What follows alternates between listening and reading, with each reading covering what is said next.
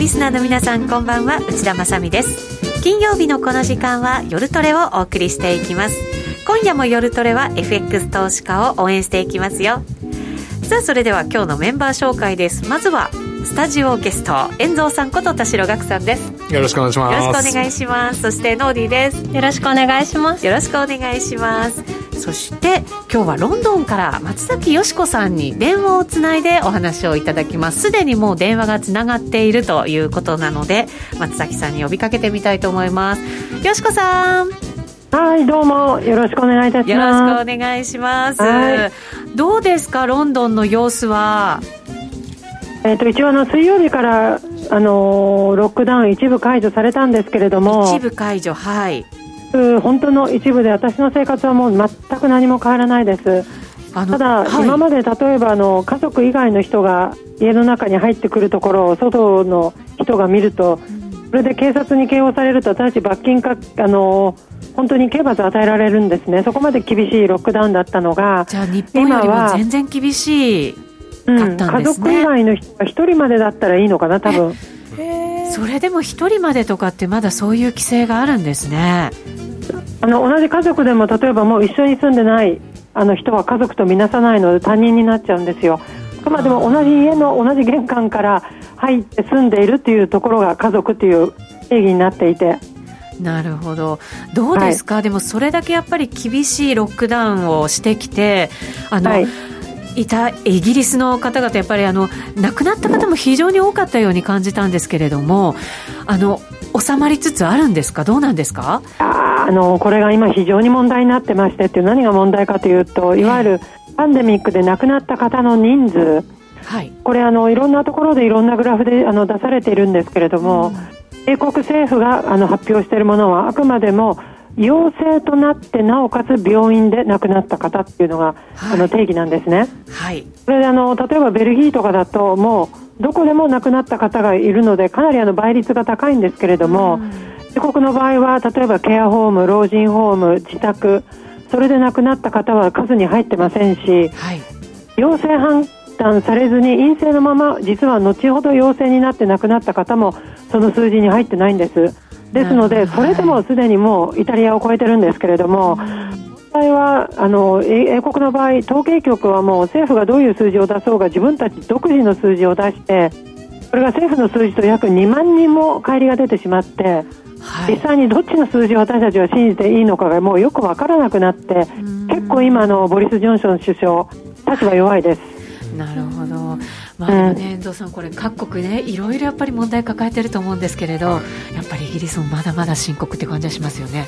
なんかやっぱり日本と比べるとすごく差がありますよね。ありますよね。はい。そのあたりやっぱり経済に与える影響もね、かなりのものがあるんではないかと思いますので、うん、よしこさんこの後詳しく教えてください。よろしくお願いいたします。はい。えー、この番組 YouTube ライブでも配信しています。番組ホームページからご覧になっていただきたいと思います。それでは今夜も夜トレ進めていきましょう。この番組は真面目に FXFX プライム by GMO の提供でお送りします。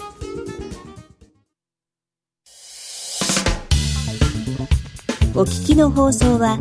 ラジオ日経です。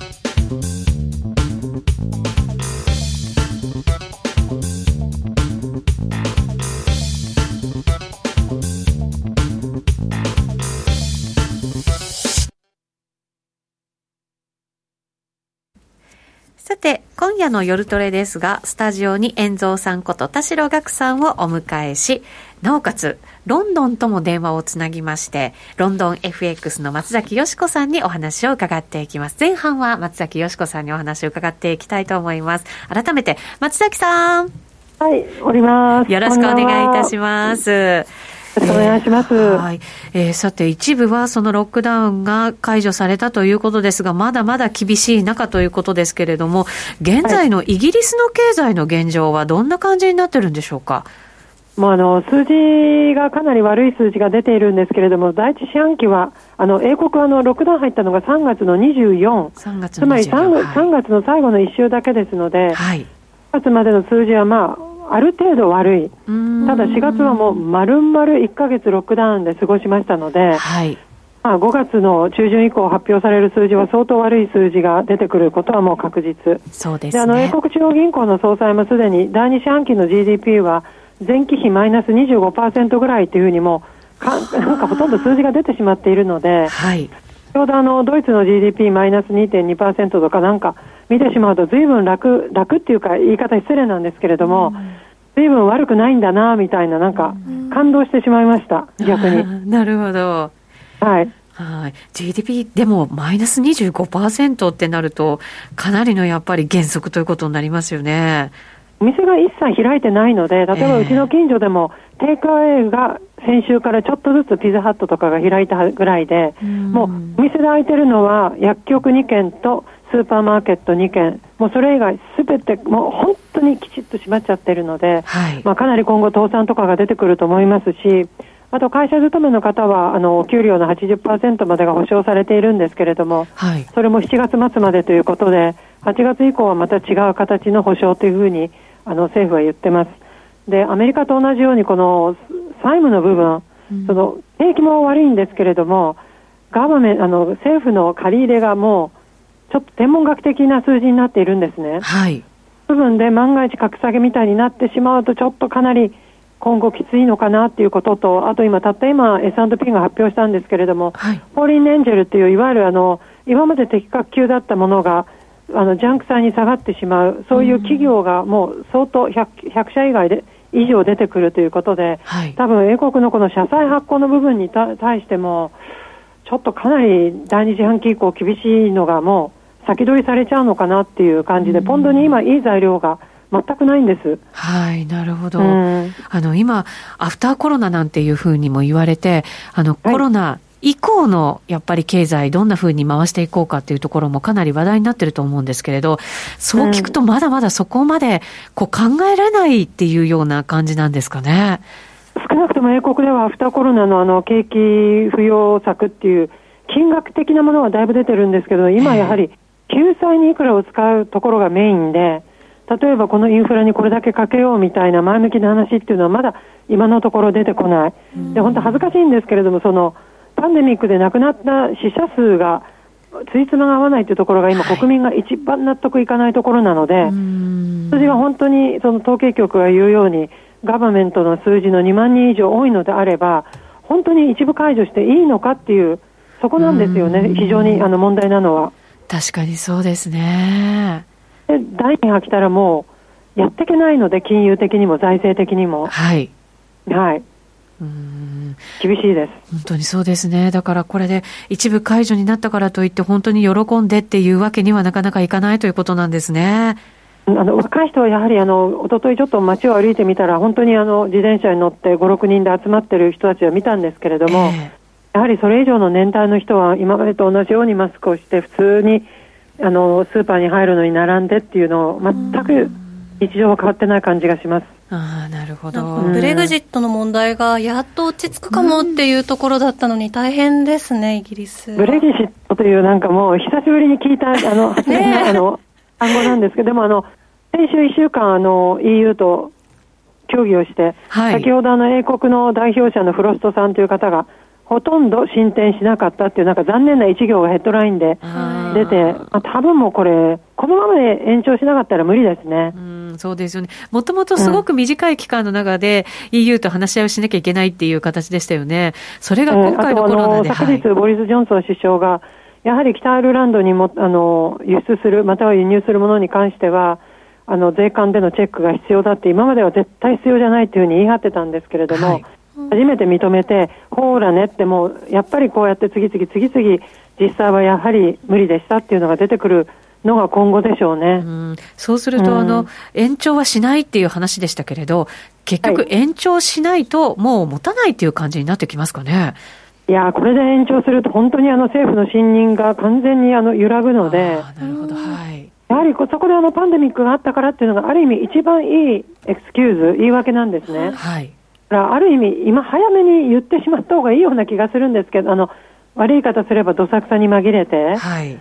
今はとにかくもうその、一部解除していいのかしなくていいのかっていうところも、ブレキジットまで多分時間が間に合わない、人の手配ができないっていう感じ、非常にそういうふうに受けるんで、で、首相自体もまだ体力が100%戻っているのかよくわからないですし、はい、初めて外に、あの、いわゆる木曜日にあの必ず医療関係者に拍手するんですけれども、はい、久しぶりに1か月以上ぶりにあの外に立った姿を見たみたいな感じで、どこまでその判断できるのか、例えば徹夜で仕事ができるだけかあの体力が戻ってるのかっていうところも定かでないから、みんなもやっぱりどこまで期待していいのかがよくわからない。はい。いろんなところで不透明感も山山盛りという感じです。うん。うん、そうすると、なかなかちょっとイギリスの経済、なかなか浮上できずというのが、しばらくは続きそうな感じがありますけれども、これ、はい、他のヨーロッパの様子って、よしこさん、耳に入ってますか？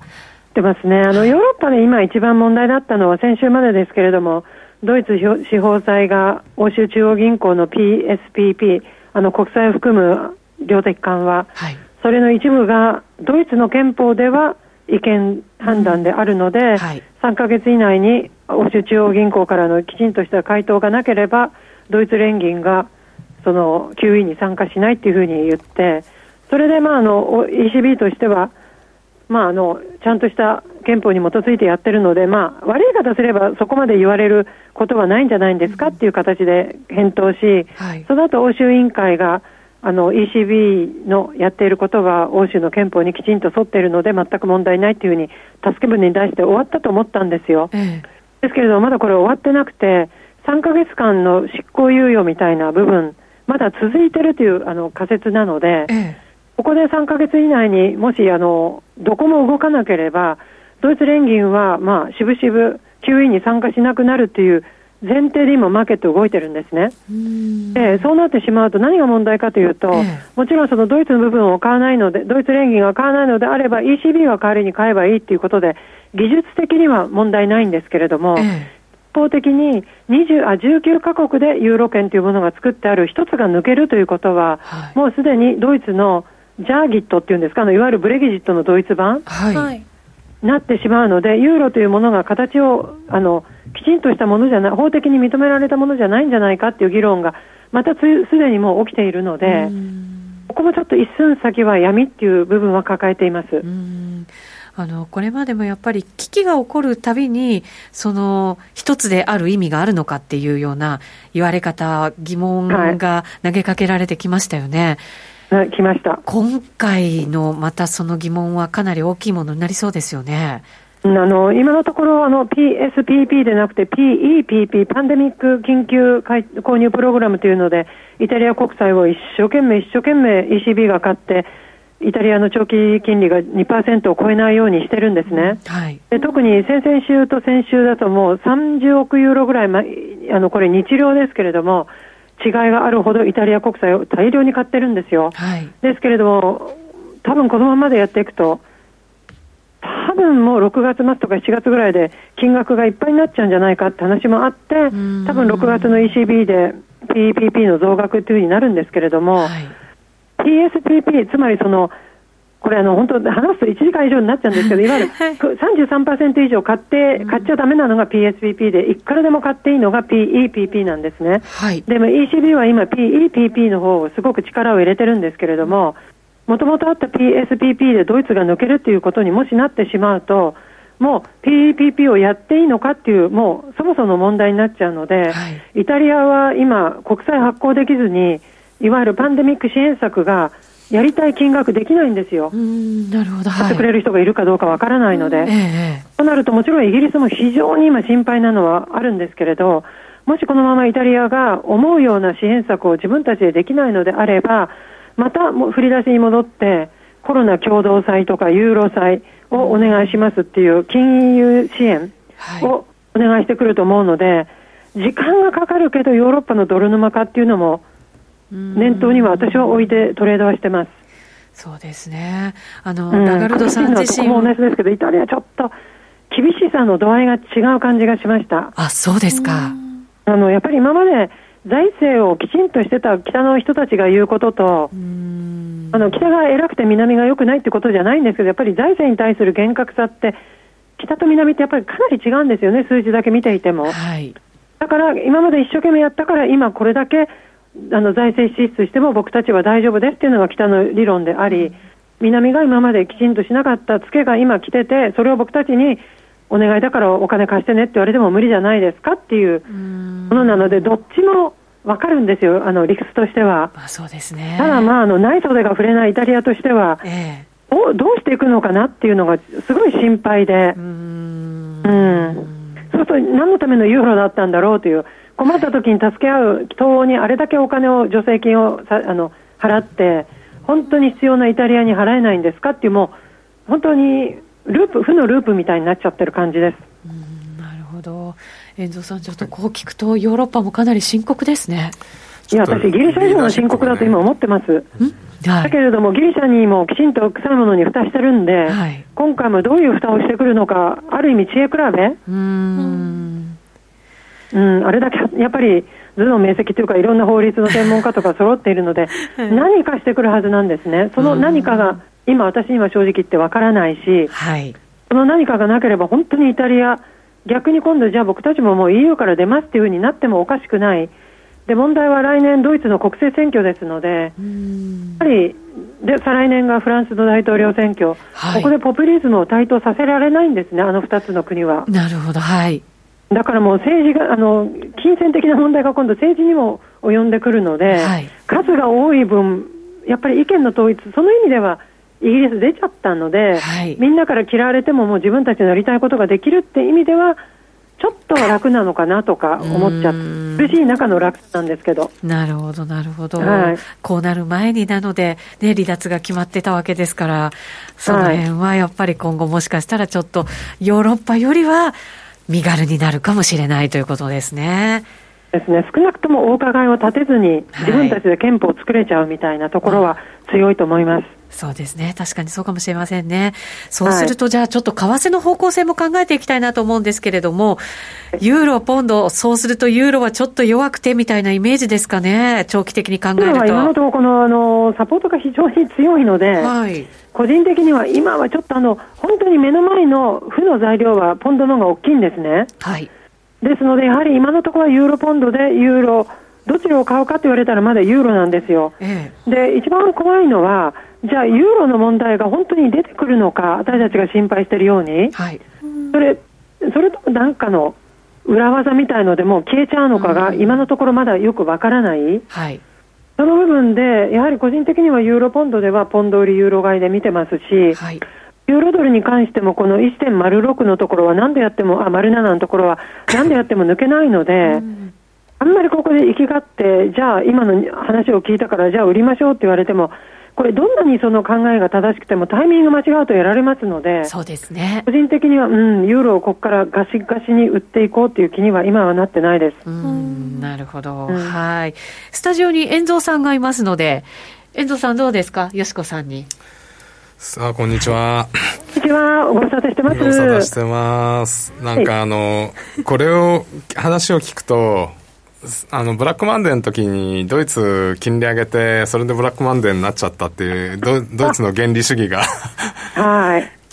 ちょっとは空気読めよっていう、こっちで聞いてるとね、それあの、イタリアがダメなのはよくわかるけど、あの、はい、それ分かってみんなで一緒になったんでしょっていう。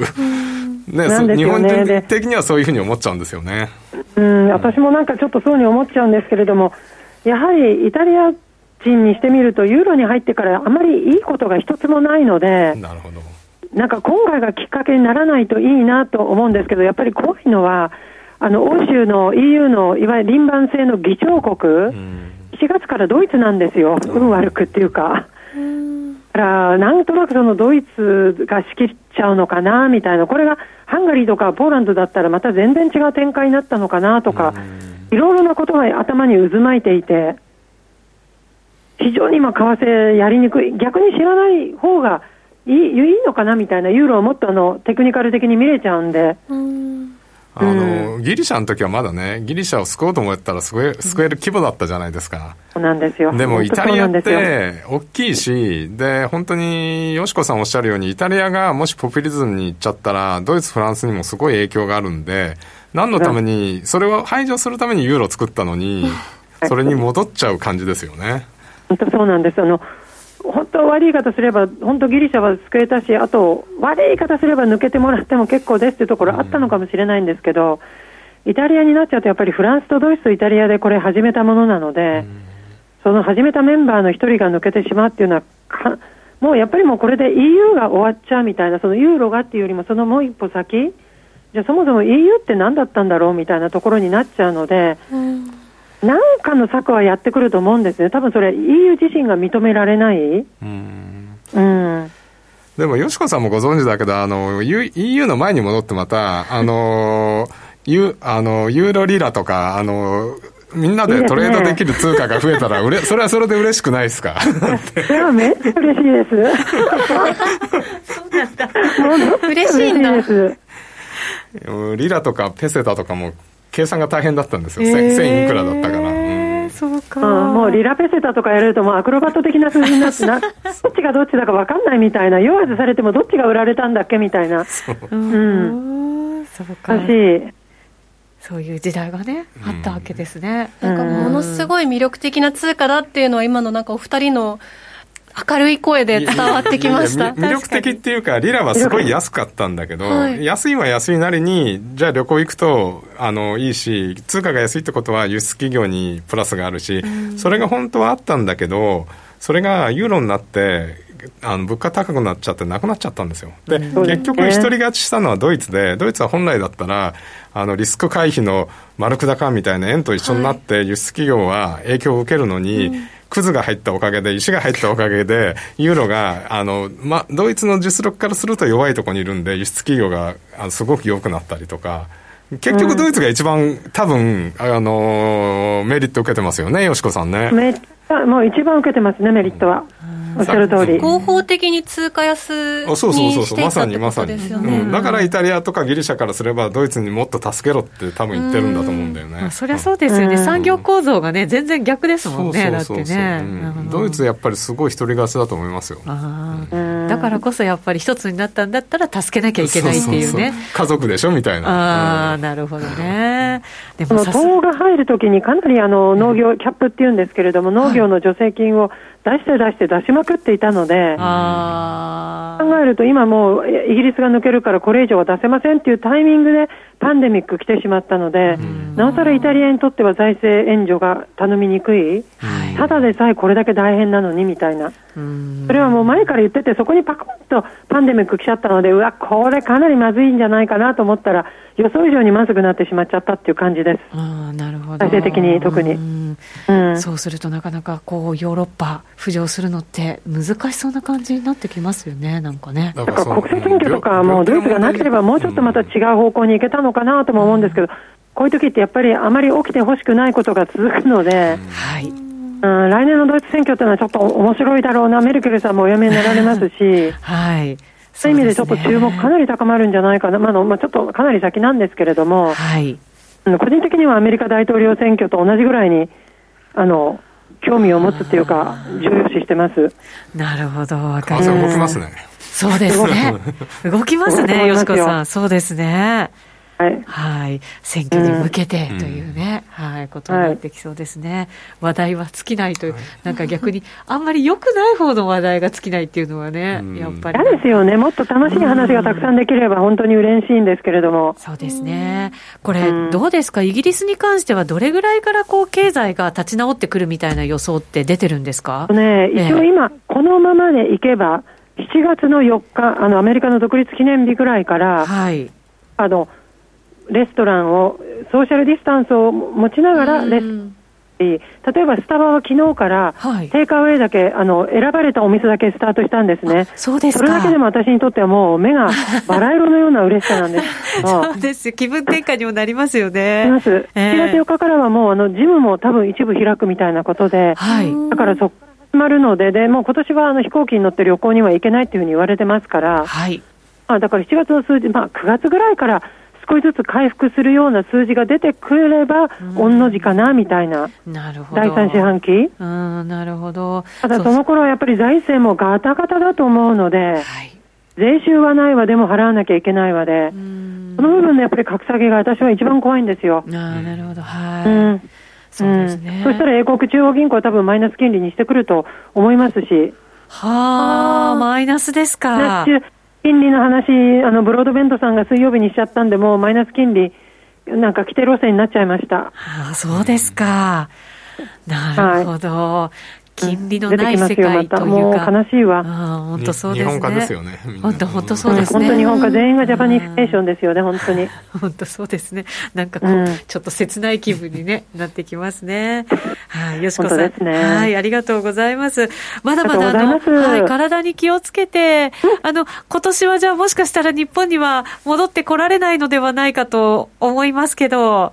はい、一応10月あたりにと思ってるんですけど、無理だったら無理しません。はい、そうですね、はい、無理のないようにで、もし戻ってこられたら、またスタジオに遊びに来てください。ありがとうございます。はい、松崎さん、ありがとうございました。はい、ございました。失礼します。失礼します。えー、今日はロンドンと電話をつなぎまして、ロンドン FX の松崎よしこさんにお話いただきました。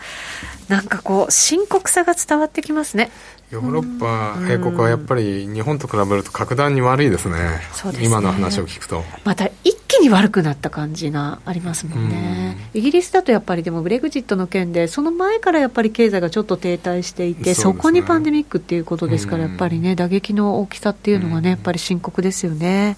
はい、お知らせの後は、遠蔵さんにたっぷりお話いただきます。それではお知らせです。約定力で選ぶなら FX プライム by GMO。レートが大きく滑って負けてしまったなどのご経験がある方は、ぜひ FX プライム by GMO のご利用を検討してください。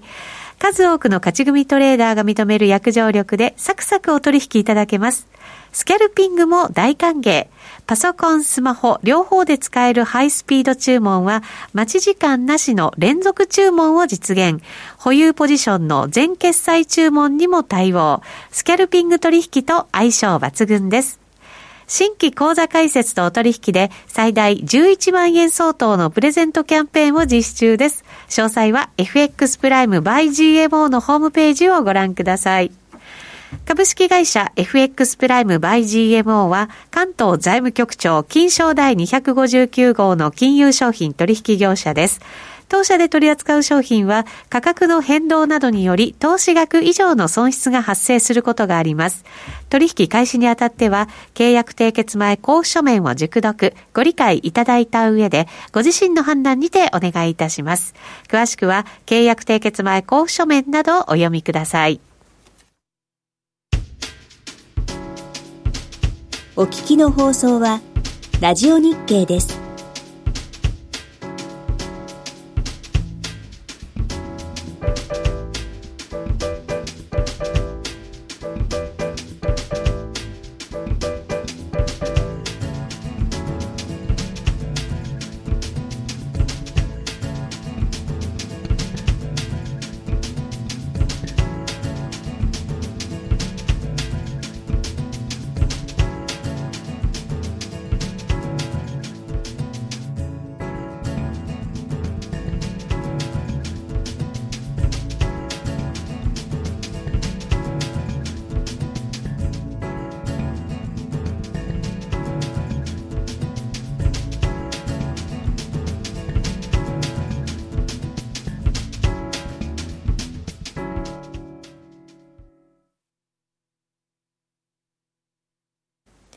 さて、ここからはスタジオゲスト、遠藤さんにお話を伺っていきます。引き続きよろしくお願いいたします。ますさて、遠蔵さんにはちょっと株の話もしていただきましょうかね、ね。はい、アメリカ株、日本株、ちょっと調整含みでしたけれど、それでも昨日のアメリカ株の勢いがね、よく戻りました、ね、びっくりしました、本当に、はい、何だったんでしょうね、あれは。意味不明でしたよね。意味不明、ま、最近意味不明ですよね、いろいろね。ここまでのその教科書的な動きが全くあのあ当てはまらなくなってきてますよね。はいアメリカの金利下がってるのにドル上がったりとか、うん、うん、だからちょっとすごくそれぞれの要素で動いてるんだなっていう感じはしますけどね。そうですね。そうすると、なかなかこう何を判断してでどうやってトレードしていったらいいかっていうそういう指標みたいなものがね、うん、本当にない感じがしますよね。まあ、とりあえずねここまでの戻りっていうのは例えばあの表エクセルの表をご用意したんですけど、はい、いいですか？それ言っちゃって。はい。3ページ目ですかね。はい、はい、まあ、それこれ見ると一応ダウ SP500 ナスダックの、えーと、と市場最高値から今回の安値までいって、はい、13日の終値っていうのが3番目であって、はい、でその後高値から安値何パーセント落ちて、うん、そこの安値から何パーセント戻したかっていうのがグラフになってるんですね、はい、でその後アップルグーグル、うん、FB あまあ GAFA でプラスギリアドをとりあえず持ってきたんですけど、はい、レムデシベルの。それも同じように見るんですけど、はい、やっぱり大体3割3割から37%ぐらいまで落ちて大体3割ぐらい戻ってるって感じですね。でまあアマゾンの戻りが 41%FB の戻りが40%やっぱりアマゾンはこのえっ、ー、とどさくさで非常に多分あのある意味あの戻しあの利益を上げてるっていうそういう感じが分かりますよね、いろんなものがね宅配していただいたりとかっていうね、下方修正されていたい、ような気はするんですけどそれでも株価は戻るんですね。見通しもねあんまり良くなかったですよね、はい、本当はね。まあ、ただ言えるのはやっぱり今後のこの世の中変わるのについていけそうな企業ばっかりじゃないですか。いや確かにそうですね、うん、まあ、日本もそうですけど、テーマでいろいろね、あの新興市場もテレワークであるとか、えー、その遠隔医療であるとか教育 ITC であるとかみんな、まあ、単単単名で結構終わるんだけどでもこれ、うん、世の中が変わるのが続いていけばそのあのセクターっていうのは多分今後もいけそうなのにやっぱり言ってますよね、うん、まあ、そうですね、今まで必要になるかもしれない、別な形で必要になると思ってたものが、はい、こういう形で必要になったかっていうねものも結構ありますしね、やっぱりおそらくこの流れってあの今働き方改革って日本株でも前あったじゃないですか、はい、それっておそらく日本の社会で言えばまあ5年かけてやっていこうかなって、とか、まあね、あの、あれだったのが、これで一気に2、3年かけるところを一気に1か月で、そのぐらいのタイムスピードで、スパンで今やり始めてる感じがしますよね。どうしても、うん、企業なんかやっぱり聞くと、テレワーク、うん、あの仕事をやっぱりテレモート、リモートするのに、えっ、ー、と、今までは育休の方々が使えたりとかするようなシステムとして導入してたものを、今回全社員に使うっていうふうになって、初めて全社員で使ったっていうのが、まあ、どの企業もきっと一緒ですよね。ですよね。うん、試したことなく始めちゃったっていう。だからウェブカメラがみんな品切れですよね。ああ、そうだ。それとあとね、中古のパソコンとかがものすごい売れてるとか、あとみんな家に机を入れましたっていう人たちが、ねうん、あと、あとチェアね。ああ長時間座るから。だからパーテーションとかも売れてるんだ。うん、あの、背景隠しか何かに使うんですね。それかあとはあのか社内のパーテーション作っていくんじゃないかなと思うんですよ、うん、人と人との間。じゃちょっと理由があって買われてるんですよ。私、てっきりなんかもうみんな買うもの分かんないから、 GAFA 買っとけばいいかみたいな 感じなのかなって。まあ、それもありますよね。だから要は金融相場なんで、これだけ、あの、まあ、FRB が最あのこの1か月ぐらいで200兆ぐらい資産買ってるんですけど、はい、そういうのがあるんで金融相場なんでなん落ちたもんほど買えみたいなところもあると思うんですけどでもその中でもやっぱり世の中変わる系のものは、はい、あのやっぱり一番グロースなところじゃないですか、まあ、そこはやっぱり日米ともに先行されあの、選ばれるっていう感じで。出来高ってどうなんですか米株は？まあ、出来高は結構、今のところその、やっぱり出来高だんだん落ちてきてますよね。だからそこら辺がどうなるかっていう、その金融相場が今後つあの、はい、続くのかみたいなところは、あの、すごく不安感があるし、やっぱり、あと長期で言えば世の中変わっていくっていうのの中で短期で言えばその金融相場もっとまだ続くの？みたいな不安感もあるじゃないですか。でね、あの、やっぱりヨーロッパだと昔ペストっていうのがあって、人口の3分の1とか死んじゃったみたいな、ペストが猛威を振るってたわけじゃないですか、はい、でその時やっぱりキリスト教の権威がすごく落ちちゃって世の中すげえ変わっちゃったっていうのもあるんでやっぱり今回もそういう世の中を変えるにはそういうことってすごくあの、ね、あのあるんじゃないの？みたいなのはどっかにあると思うんですよね。そうですね、うん、宗教もやっぱりねなんかねやっぱありますしもちろん政治的な不信もね。ねさっきあのね、よしこさんのお話を聞いてヨーロッパのだからポピュリズムに戻っちゃうっていうポピュリズムで戦争行っちゃったから、ユーロ作ろうって言ったのにまた今度そっちに戻っちゃうみたいなことがあると、えっと、やっぱり100年前があのスペイン風邪流行ったじゃないですか、はい、でその後バブルが来たんですよ。 Roaring 20って言ってバブルになって1929年にあのニューヨーク株式市場が大クラッシュして、はい、そこから Great Dis Depression あの大恐慌が来てでそれから10年後にあの戦争始まったっていうだからそういう記憶がすごくあるから怖さはありますよね、まあ、確かにそうです、ね、まさに100年前になんですよね、コロな新型コロナの問題がこんな顕著になる前からなんとなくどこも自国第一主義というか、うん、そういう空気は感じていたので、うん、これで一気にその流れが加速しちゃうんじゃないかなっていうのはすごい怖いですね、ままさにこの10年ってグローバルな10年だったじゃないですか、はい、グローバリズムで。それがあのちょトランプさんとが出てきたのとさっきのお話じゃないですけどブレグジットの話っていうのはもうグローバリズムちょっとお腹いっぱいじゃない？みたいになってたからあれになってきたんで、そこに来てまさにこれなんで本当にちょっとグローバル化よりはグループ化あるいは自国優先化にちょっとなるような怖さっていうのはありますよね。確かにでも本当だったら今こそみんなでねやっぱり手をつないでというか協力し合いながらっていうふうにだから本当はそっちに触れるんじゃないかっていうね、うん、思ったんですけど希望はあったんだけど過去の、ね、嫌な思い出があるからそっちはやめようっていうふうになればいいんだけど、はい、で、はい。あのワクチン、まあ、やっぱり今はワクチン戦争みたいになっててどこが開発するかで次の利権握るみたいなとこも多分あると思うんですよね。サイバーアタックみたいななんかねしてるみたいですしね。でもとりあえずあの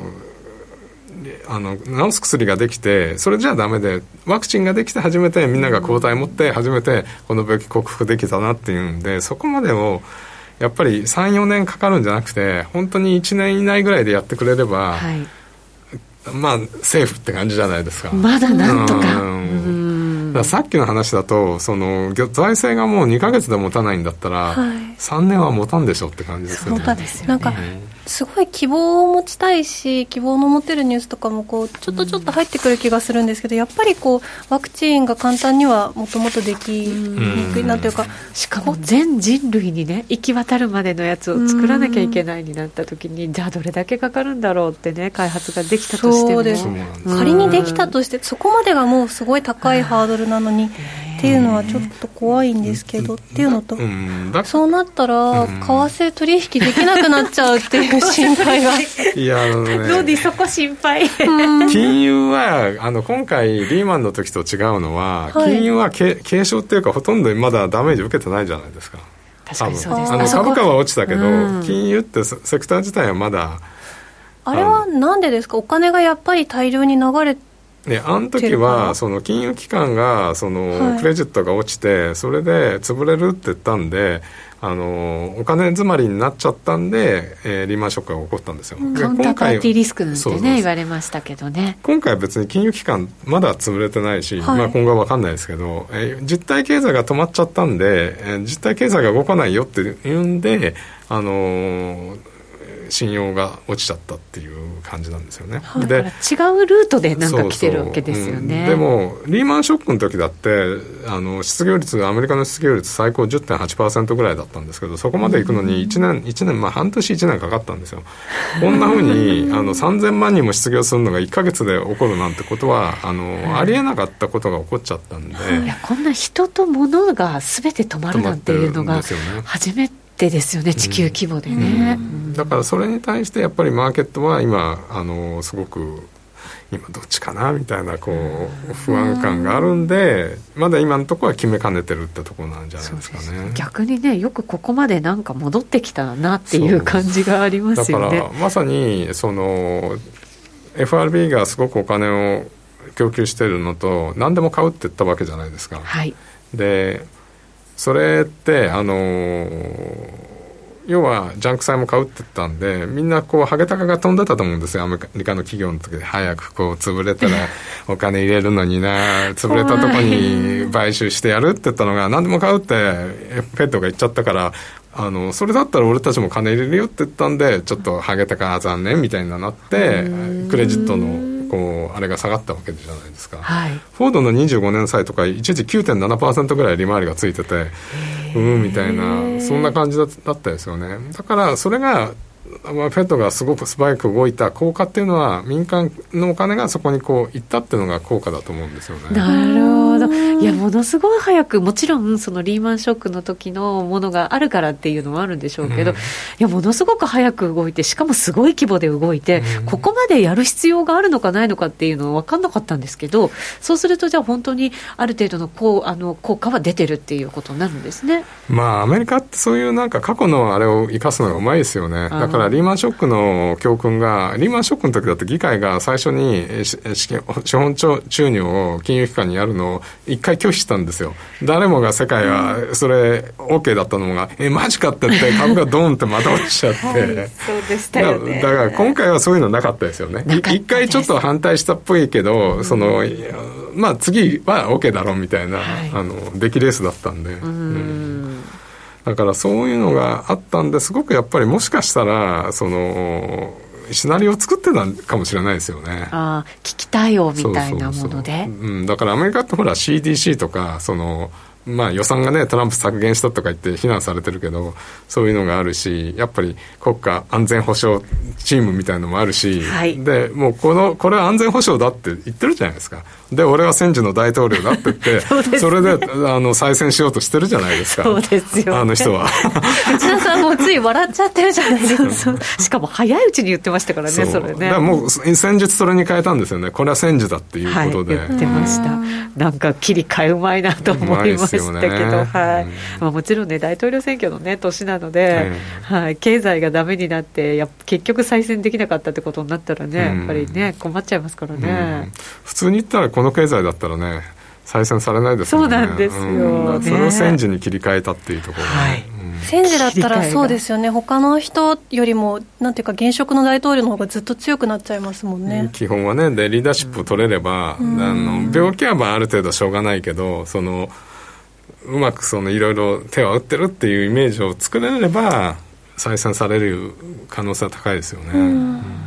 でもね各国やっぱりトップがリーダーシップ取れてるのかっていうとなかなかやっぱり難しそうですね、うん、今回は。なかなかだからそこら辺のそのちょうどそういう時にいいリーダーがいるかどうかってもうそれは運みたいなもんじゃないですか。そうですね確かにね。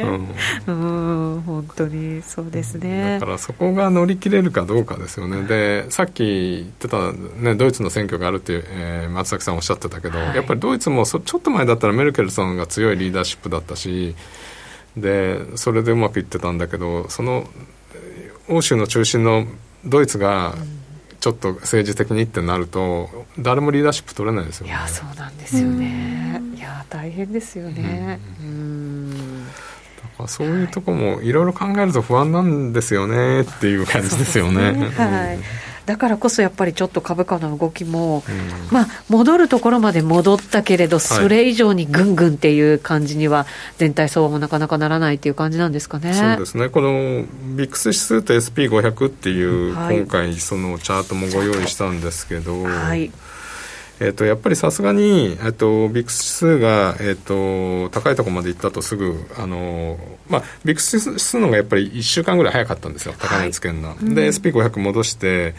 でもやっぱり30%一瞬切れるんですけど、30%こう、あのずっとは切れないんですよね。あなんか本当にここに沿ってる感じですね、今ね。そうなんですよ。うん、だからただその30%って普通だったらかなり高い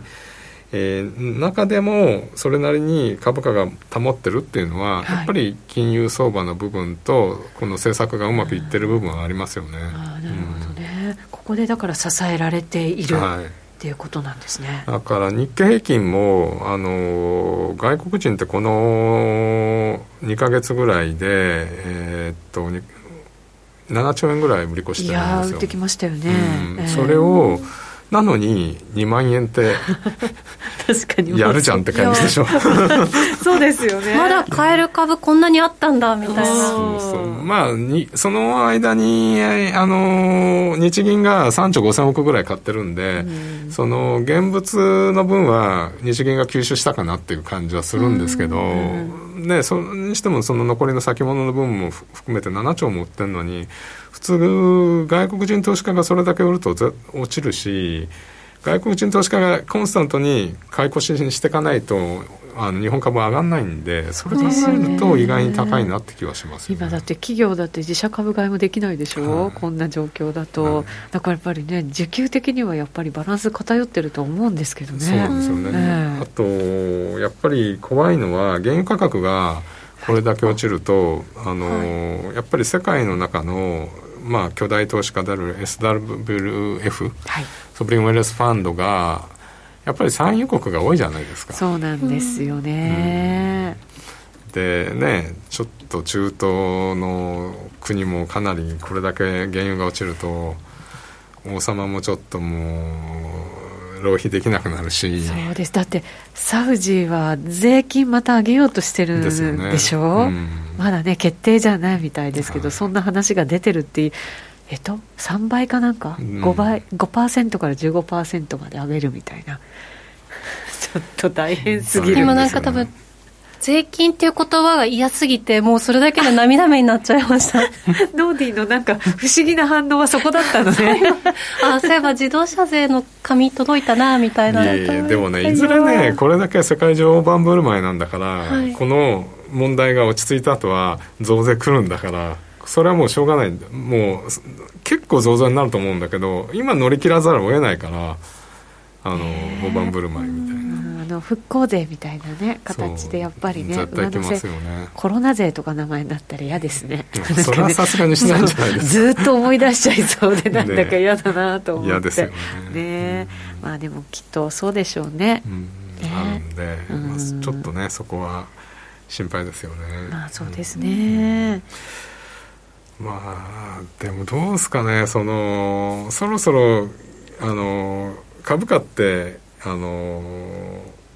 期待で買って、はい、あの現実で売る というそろそろ現実が出てくるはずじゃないですか。結構でも経済統計とか、今のところ悪いものが出たとしても、それほど大きく反応するっていう感じじゃ決してないですよね。それはマーケットがそこを見てないですよね。今はしょうがないから、はい、で半年先 V 字少なくともこうあの V 字に近い L で回復してくれるだろうあとは金融相場じゃないですか。でも僕本当に株が落ちるんだとしたらその期待が裏切られた時だと思うんですよね、要はじあの回復経済回復っていうかロックダウンが終わってんのに経済が回復してきてるのにそんなに回復しないで業績が悪いっていうものが出たところで売られると思うんですよ。だってどう考えても EPS とか落ちるはずだしいやそうするともうだって800円台ですよね。800円だと日経平均あの PE25 倍ぐらいでしょ。それは容認できないよねっていう。そうなんですよ、うん、だからここからねまたね買い上がっていくなんていうのは、はい、なかなかやっぱり難しいんだろう、まあ割高なのか割安なのかなんてもうもうなんだかそのね指標さえよく分かんなくなってきてる感じがある中で、それでもやっぱりちょっと意識しちゃいますよね。その800円っていうのはやっぱりちょっと衝撃的ですよね。いやびっくりしました、うん、だってちょっと前には1700円とかあったわけじゃないですか。この2か月ぐらいであの EPS が半分になっちゃったっていう。でままだねあの PBR の部分で買える部分が0.9倍だから買えるでしょっていうところは でもそれもいつまで持つんですかって話になるじゃないですか。そうなんですよね。日本企業はやっぱりキャッシュが多いんでその分、まあ、ちょっとねあの今日もあの有名な企業がねあれしちゃったんですけど、あの、キャッシュを取り崩していけるのはいつまでですかって話になりますよね。はい。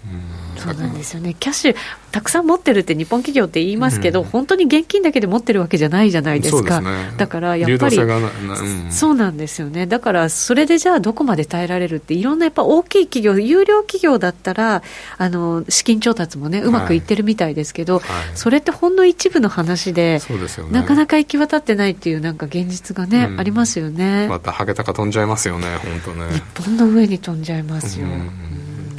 だからそこがあれですよね。心配なとこですよね。ハゲタカも生きてればいいですけどねっていうレベルに 今度はなってこないこと。怖いわ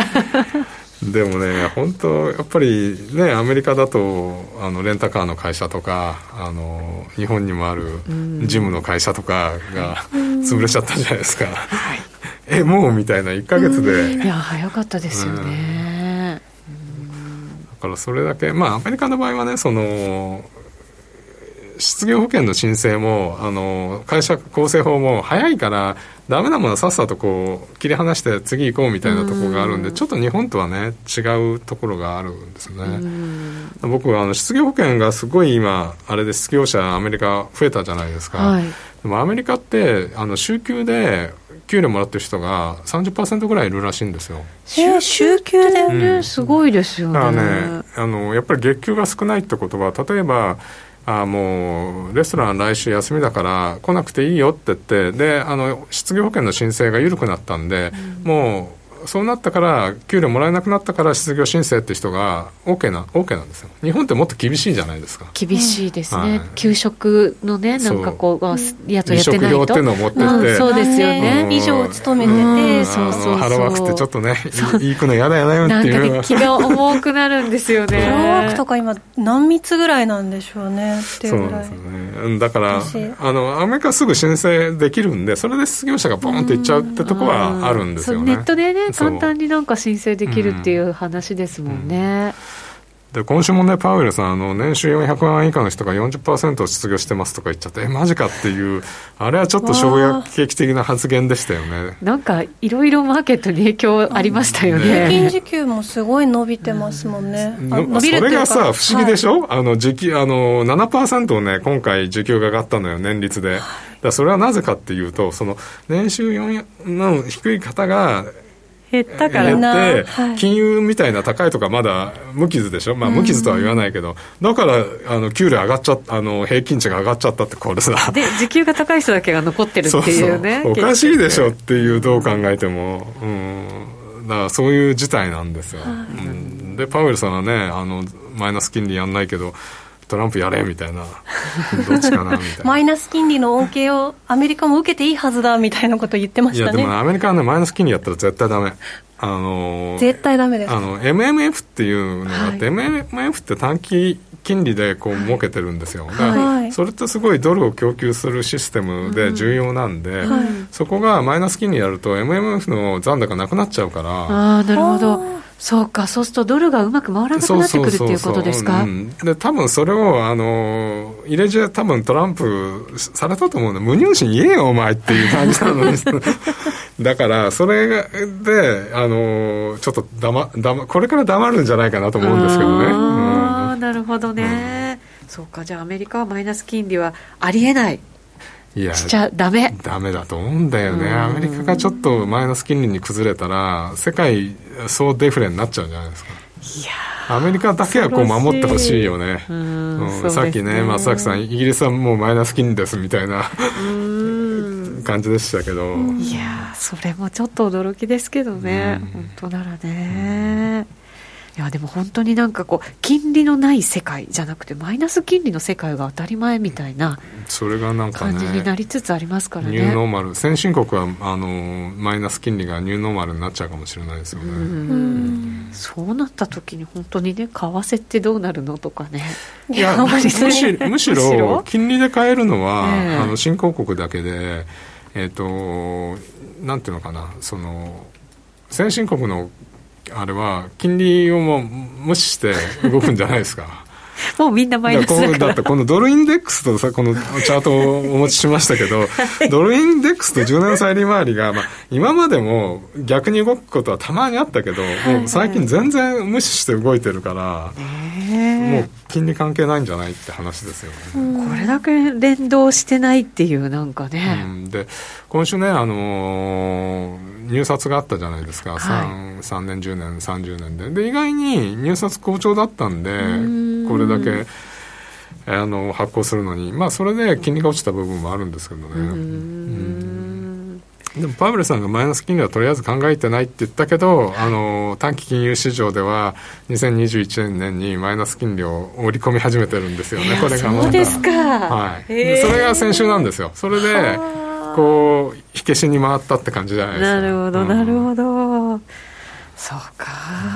まあだからマーケットはそっちを織り込みつつあるということはなんとなくそっちに進んでいくのかななんてね、思ったりもしますけど。でもまあ為替だから金利以外でもね、さっきのイギリスの政治の話とか、はい。今回大統領選挙があるじゃないですかトランプさんが。ですごくいっぱいネタはあるんで為替はでも結構動くと思いますよ。そうですか、はい、動きあの今止まってるとも止まってるんですけど、はいまあ、動き出したら早いだろうなって気がします、ね、タイミングはいくつもあるんです、ね、知りたいよね。でもね、いつぐらいなんでしょうね。とりあえず大統領選じゃないですか。だからそのロックダウンがいつまでかっていうのがあって、はい、それの結果をこう見見極めつつあの大統領選に突入するっていうのはなかなかあのボラティリティ高そうじゃないですか。いや本当そうですよねこれアメリカも徐々に徐々にこう段階を踏んでっていう形になると思うんですけど、はい、大統領選挙までに果たしてなんかねそれが、全部解除できるのかって言ったら結構難しそうな感じもしちゃいますねまたね。かなりだから今州にアメリカほら州によって全然権限がも違うしで民主党の州はまだカリフォルニアなんかあと3か月とかってね、ロサンゼルス軍やっててでも共和党のとこは早くロックダウン解除しろってやっぱりだからあれは政治的なものがあるんですよ。トランプトランプさんとすればあの、ね、クオモ知事なんかが出てくるのは気に食わないんだろうけどもうニューヨークとカリフォルニアはもうさどうせ勝てないから どどうでもいいって言ったらなんだけどどうせやっても勝てないから他のとこで勝負になるんですよね。でバイデンさんとかが結構女性大統領候補に副大統領候補にって言ってる女性の知事がすごく今注目されててトランプさんがそれにすげえムカついてるっていうのがあったりして、まあ、なかなかそのアメリカはアメリカで面白い展開になってますよね。そうですか、とりあえずコロナ収束に全力投球していただきたいなと思ったりもするんですけど なかなかそうはいかないもんですね政治っていうのは。そうですね。うん。こんな時なのにねっていう。いや本当そう言いたくなりますけどね。あでもねしょうがないのかもしれないですね。はいなかなかまだまだそのコロナに左右されそうなマーケットということですね。でも最近ね、オセアニアなんかは買われてたりするじゃないですか、ドル高でも。うん、そうなんですよね。だからユーロ王子の売りとかも面白かったし、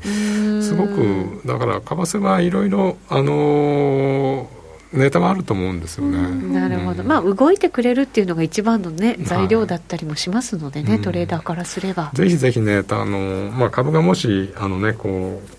ダメなダメな時代っていうか